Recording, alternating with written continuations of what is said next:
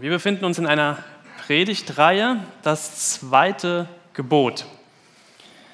Wir sind jetzt hier an der Wand. Ich lese uns das zweite Gebot emotionslos vor. Dort steht, also letzte Woche haben wir über das erste Gebot gesprochen, eine sehr eindrückliche Predigt von Jürgen Oppenheim. Ähm, empfehle ich jedem nochmal anzuhören und auch diese Reihe dann vielleicht in der Reihenfolge zu hören. Und heute das zweite Gebot, Elberfelder Übersetzung, dort steht, Du sollst dir kein Götterbild machen, auch keinerlei Abbild dessen, was oben im Himmel oder was unten auf der Erde oder was im Wasser unter der Erde ist. Du sollst dich nicht vor ihnen niederwerfen und ihnen nicht dienen. Denn ich, der Herr, dein Gott, bin ein eifersüchtiger Gott, der die Schuld der Väter heimsucht an den Kindern, an der dritten und vierten Generation von denen, die mich hassen der aber Gnade erweist an Tausenden von Generationen von denen, die mich lieben und meine Gebote halten.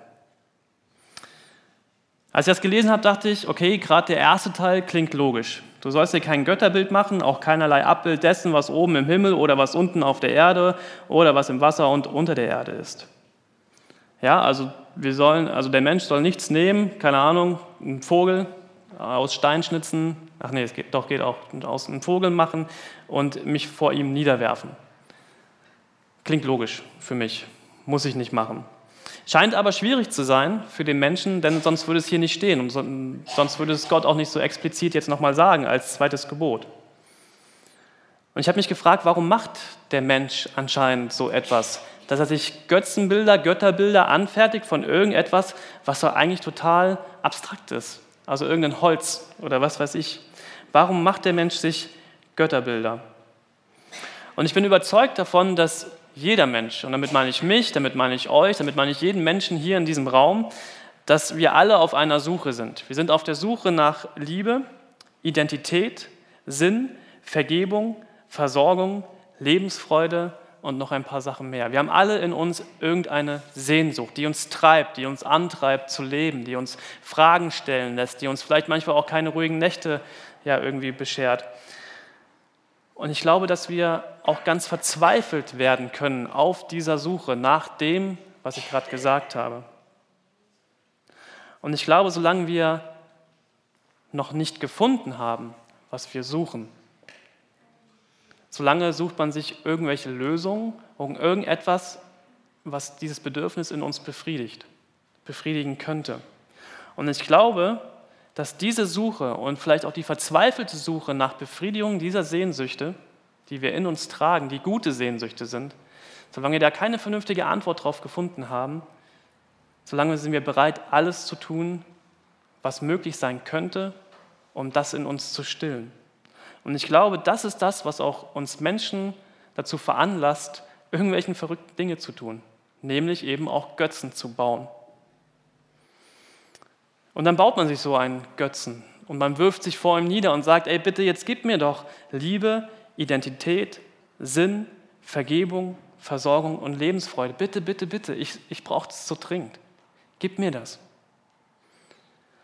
Und oberflächlich geht das vielleicht auf den ersten Blick. Und ich glaube, gerade mit einigen der bedeutendsten Götzen von heute, Geld und Macht, scheint das auf den ersten Blick wirklich zu funktionieren aber nicht auf Dauer.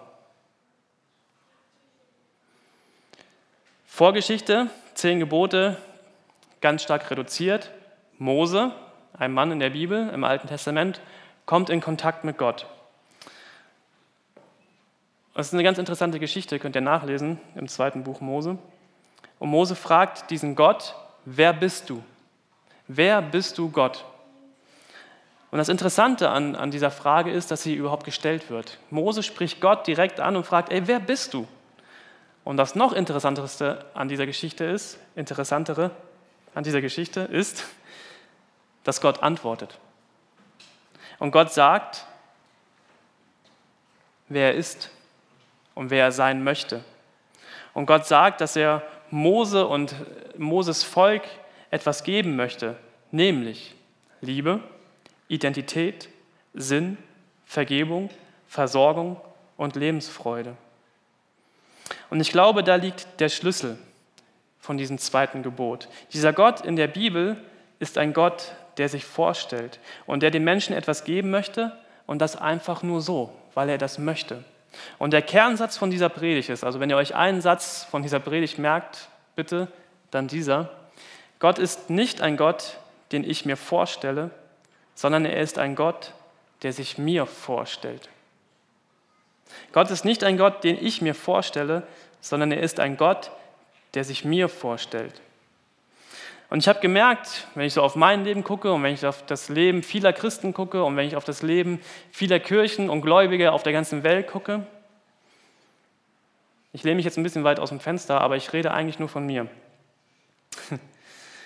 Manchmal machen Menschen diesen Gott auch zu einem Götzen, zu einem Gott, den sie sich in die Tasche stecken und irgendwann, wenn sie ihn brauchen, wieder rausholen. Deswegen heißt der, der Titel dieser Predigt auch Pocket Gott, Taschengott.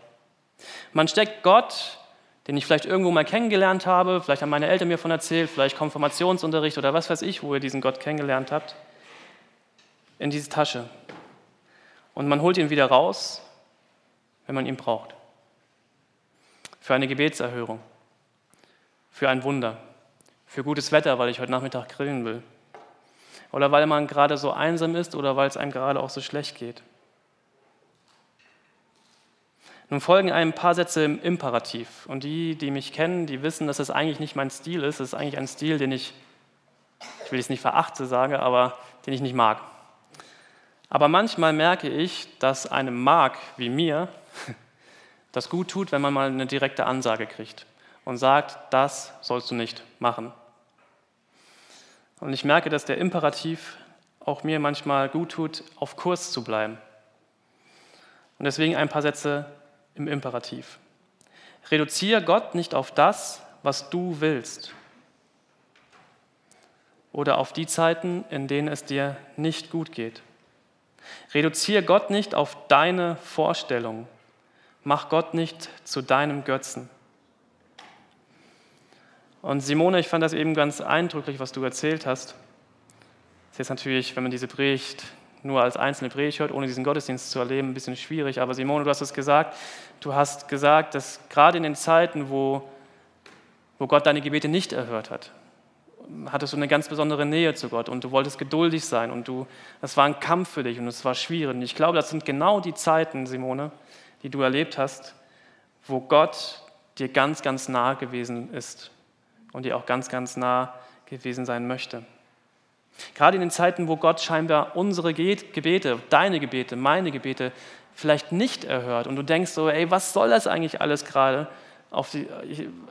wir hatten ein anderes Zeugnis hier gerade, man ist auf so einer Brücke und ringsrum ist alles dunkel und man weiß eigentlich gar nicht, wohin man läuft. Gerade in diesen Zeiten möchte dieser Gott sich euch vorstellen, sich dir vorstellen und sagen, ey, ich möchte dir genau in diesen Momenten, wo du nicht mehr weiter weißt und wo du einfach nur noch Hilfe brauchst, ganz besonders nah sein.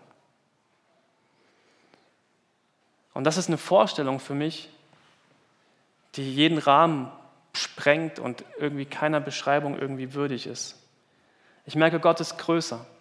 Gott ist größer, immer. Er ist größer als meine Sehnsüchte, er ist größer als meine Zweifel, er ist größer als mein katastrophales Leben, was ich manchmal führe. Er ist immer, immer größer und weiter und er hat den Durchblick.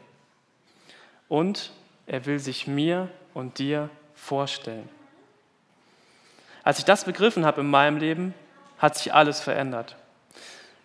Ich musste mir Liebe und Identität und Sinn und Vergebung und Versorgung und Lebensfreude nicht mehr suchen, sondern Gott gab mir einfach alles. Und das durften wir heute Morgen auch erleben, dass es mit ganz vielen anderen Menschen auch schon getan hat. Gott ist da und er möchte für dich sein. Und er möchte mit dir ein Leben führen. Und du musst nichts mehr suchen, sondern Gott möchte dir alles geben. Und es gab einen Moment in meinem Leben, in dem ich das verstanden habe, was Gott mir geben möchte. Und das hatte auch erstmal nichts mit Christen und Kirche und dem Pastor oder meiner Mutter oder mit was weiß ich wem zu tun, sondern es hatte erstmal was mit mir und diesem Gott zu tun, der mich direkt ansprach und sagte, Marc, ich möchte dein Gott sein und ich möchte für dich sein. Und er will dein Gott sein und er möchte für dich sein. Er will etwas geben, was du dann woanders nicht mehr suchen brauchst. Und das ist ein Angebot, was für jeden einzelnen Menschen auf dieser Welt gilt. Gott möchte dir etwas geben. Und ich weiß, das, was die Menschen ganz oft über Gott, über diesen Gott der Bibel sagen und leben, ist oft so krass unterschiedlich. So viele Kirchen gibt es, so viele Pastoren gibt es, so viele Christen gibt es und keiner ähnelt sich. Vielleicht ein bisschen. Unterschiedliche Vorstellungen, unterschiedliche Prägungen. Und ich sage dir, Gott ist mehr als all das. Er ist anders. Anders, als du dir das vorstellen kannst. Und er zeigt sich immer wieder. Und ich fordere dich heraus, entdecke ihn. Und vielleicht stehst du dann nächstes Jahr hier vorne und sagst, ey, ich kannte Gott an diesem Tag noch nicht, aber ich habe ihn kennengelernt, ganz neu in diesem Jahr. Gott hat sich gezeigt. Im Neuen Testament kannst du es nachlesen. Wenn du eine Ahnung davon bekommen möchtest, wie Gott ist, Jesus sagt mal von sich im Johannesevangelium, Kapitel 14, Vers 9, wer mich, Jesus, gesehen hat, hat Gott gesehen. Vielleicht liest du jetzt mal dieses Johannesevangelium im Neuen Testament. Und so wie Jesus ist, und er war radikal anders und ist radikal anders als jeder Mensch auf dieser Welt, so wie er lebt, wie er mit Menschen umgegangen ist, so wie er geliebt hat und gelebt und gelehrt hat, so ist Gott. Und Jesus war so anders als alle anderen. Und noch eine Herausforderung, wieder imperativ. Vergiss mal alles, auch wenn du, lieber Günther, wie lange bist du in dieser Gemeinde jetzt? 61 Jahre, noch länger, 70 Jahre. Du bist mir ein Vorbild mit deiner Frau Irmi. 70 Jahre, ist ja unglaublich. Jetzt hätte ich fast was gesagt. Ich habe zwölf geschafft, oder naja, ist auch egal. Also es ist schön, es ist total schön. Ich rede mich gerade hier um Kopf und Kragen. Ich meine, ist, äh, ihr seid ein Vorbild. Ihr seid die Ältesten hier in dieser Gemeinde und ihr seid ein Vorbild, weil ihr hier nach vorne kommt und immer noch dankbar seid für all das, was ihr habt. Und genauso möchte ich auch sein. Ich möchte Gott immer wieder neu kennenlernen und immer wieder neu bereit sein, dankbar zu sein für das, was ich mit Gott erleben darf. Mit meiner Frau zusammen, mit meiner Familie zusammen, aber auch mit mir allein. Und deswegen diese Herausforderung, vergiss mal, was du von Gott bisher wusstest, beziehungsweise gedacht hast, und gib ihm mal eine Chance, sich nochmal ganz neu vorzustellen. Und ich bin davon absolut überzeugt, dass Gott sich immer wieder dir neu vorstellen möchte, egal in welcher Lebenssituation du jetzt gerade bist. Gott möchte sich dir vorstellen. Und ich habe mir so ein Gebet mal aufgeschrieben, was ich immer wieder mal zwischendurch bete. Und vielleicht sprichst du dieses Gebet zum ersten Mal. Vielleicht betest du überhaupt heute mal zum ersten Mal mit diesen Worten. Gott, ich habe keine Ahnung, wer du eigentlich wirklich bist, aber ich will dich kennenlernen. Heute und in den nächsten Tagen. Und ich möchte dich bitten von ganzem Herzen, dass du dich mir zeigst. Wer bist du, Gott? Und Gott wird sich dir vorstellen. Das verspreche ich dir. Und das zweite Gebot etwas anders formuliert, mit, der, mit dem Vorsätzen noch, ich bin der Herr, dein Gott, der damals das Volk Israel aus der Sklaverei befreit hat und der dich auch aus der Sklaverei der Suche befreien möchte. Ich möchte dich in ein neues Leben führen. Ich bin der, der den Menschen Liebe, Identität, Sinn, Vergebung, Versorgung, Lebensfreude und so vieles mehr geben möchte. Du brauchst nirgendwo anders mehr danach suchen. Nicht im Himmel, nicht auf der Erde oder im Wasser oder unter der Erde, sondern nur bei mir. Ich bin da. Und diesen Gott, genau diesen Gott, das wünsche ich dir von ganzem Herzen, dass du diesen Gott kennenlernst, immer wieder neu. Egal wie lange du schon Christ bist oder egal ob du noch gar kein Christ bist oder egal was du glaubst. Dieser Gott, dem wünsche ich dir von ganzem Herzen, dass der dein Herz berührt. Und stecke ihn nicht in irgendeine Tasche oder irgendeiner Schublade und sag, okay, so ist er und irgendwann hole ich ihn halt wieder raus.